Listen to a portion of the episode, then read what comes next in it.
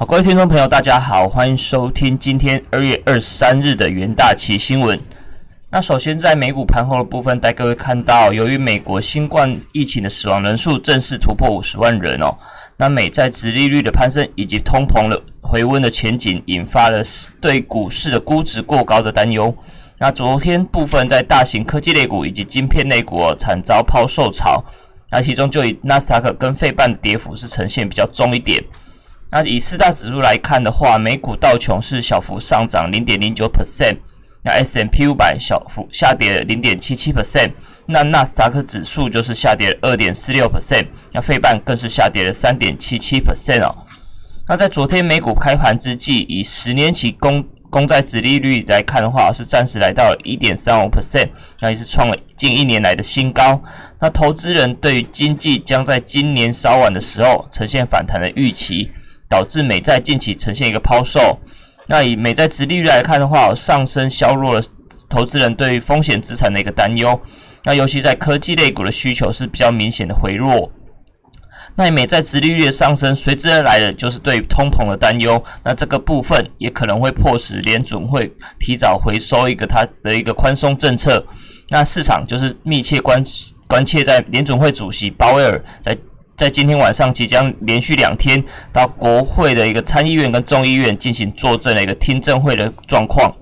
那投行高盛就指出说，费的在升息之前必定会停止收购资产。那这个部分就为升升息的时机提供提供一个软性的界限。那这个部分预计会在明年底，也就是二零二零二零二二年底的部分来进行哦。那昨天在美股。个股的部分可以看到，科技类股五大天王苹果、阿发贝、亚马逊跟微软哦，那基本上就是呈现二到三 percent 的一个跌幅。那以非半的部分跌幅更是沉重哦，尤其是像是在前前天公布财报的印材，在昨天也是持续下跌，下跌了三三点五四 percent。那另外像是高通跟 NVIDIA 的部分也是超过三 percent 的一个跌幅。那甚至在 AMD 的部分也是下跌了四点七 percent，那这个部分可能相对就是影响到科技类股的一个抛售潮。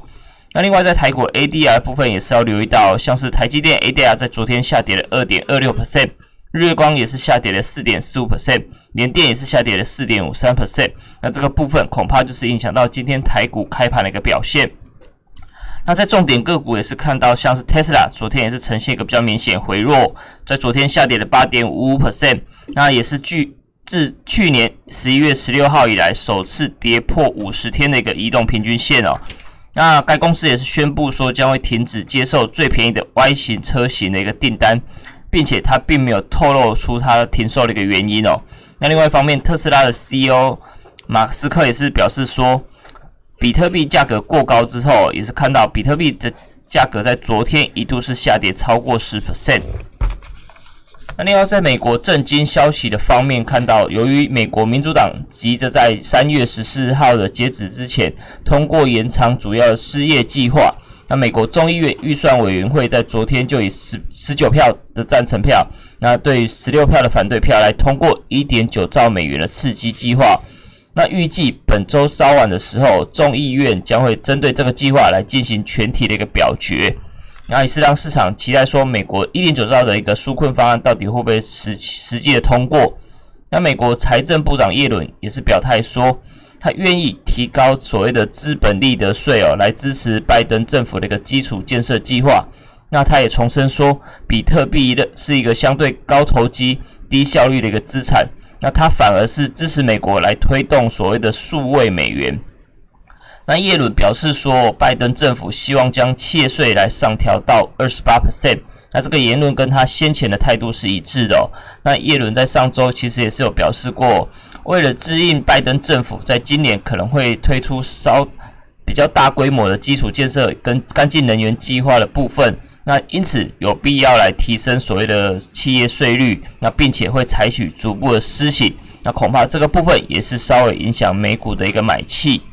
那另外在纽约汇市的部分，看到美元对于主要货币哦，在昨天呈现续贬，那尤其对英镑跟澳币的部分也是触及近年来的一个低点，那反映到英国跟欧洲的经济转好，那市场也是把焦点转移到通膨，可能反映到美国公债殖利率上面了。那昨天来看的话，ICE 的美元指数在尾盘是下跌零点三 percent。那反而在英国的部分啊，看到英国疫苗接种的一个成效开始浮现。那首相强生在昨天也是宣布了英国解封的一个蓝图，带动英镑对美元的一个部分是升值了零点五 percent，是创那收盘是创二零一八年来的四月的新高。那另外，受惠于大宗商品的上涨，也是带动澳币的升值哦，来到二零一八年三月以来的新高。那尾盘来看的话，也是持续性的上升，来到了对一澳币对零点七九一七的一个美元。那另外在纽元的部分，也是来到零二零一八年四月以来的新高。那整体来看，大宗商品的上涨都对澳币跟纽币都是有正面的效益。那根据投行高盛的报告显示说，随着全球能源需求的复苏，那加上欧佩克加的一个供应以及伊朗的因素影响之下，油价的反弹其实比先前预期的还要更早，而且更快哦。那报告就指出说，全球原油的需求量渴望在七月底回升到疫情之前的水准。那这个部分是比市场原先预估的到今年底才会恢复的时间还要来的提前。那另外一方面，在主要产油国的产量可能对于油价上涨的高度缺乏一个适应性，也就是反映到油价、油价供原油供应的部分是缺乏一个弹性的情况之下，因此将高高盛将布兰特原油的一个价格上调每桶十美元，预计在下一季的部分油价将来到每桶七十美元，并且在第三季的部分会来到七十五美元哦。那另外一方面，市场对于疫情的一个复苏。疫情后的一个经济复苏的一个乐观情绪哦，那以及像是再生能源、电动车的一个发展的因素，大幅提升像是铜这些金属的一个需求，那使得铜价在近期不断的上扬。那以从上周四以来，铜价是一路的上升，那在短短三个交易日之内，已经大涨了超过十 percent 哦。那收盘也是来到二零一一年以来的新高，那并且是首首度突破，像是盘中一度突破九千两百美元的一个关卡。那最主要就有鉴于再生能源的发展，提升工业金属的一个需求。那例如像铜跟镍这些原物料的商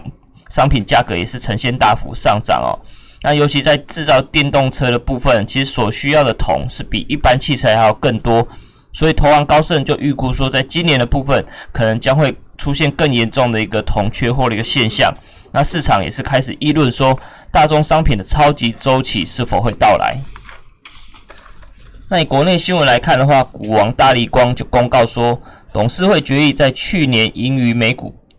计划配发九十一点五五块美五块的现金股利哦。那这个部分也是创一个历史新高，那同时也是台股历年来最高的一个现金股利的配发。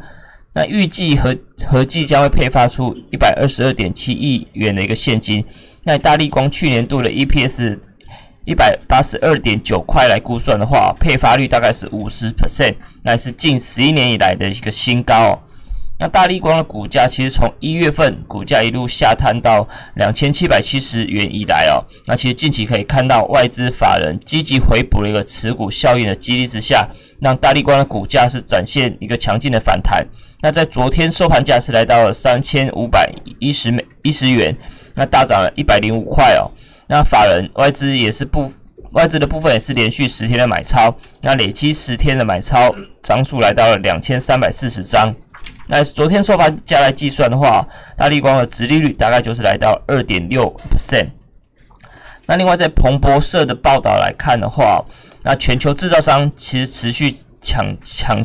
缺稀的一个半导体，那也是带动像是南韩、台湾跟一些亚洲国家的出口是加速的成长。那其实这个部分反映到新冠疫情的期间哦，全球对于像汽车触控荧幕，那以及在家工作的一个设备所需要的晶片哦，需求是异常的强劲。那最新报告就指出说，南韩在二月的前二十天来看的话，出口是成长十六点七 percent，创近两年以来的最快速度哦。那也就是反映到全球贸易的复苏以及全球晶片的短缺。那同时，我们国内政府其实在上礼拜就表示说。受惠全球半导体的殷切需求，预计今年台湾的 GDP 的成长将会创近七年以来的最大幅度。那台湾跟韩国的出口亮眼表现哦，其实不光是全球经济的复苏，还是凸显到了全球日益依赖亚洲两大的半导体巨破，就是台台积电跟三星的部分，对于他们晶片产品的提供是更为依赖性。那除了像是全球半导体的缺稀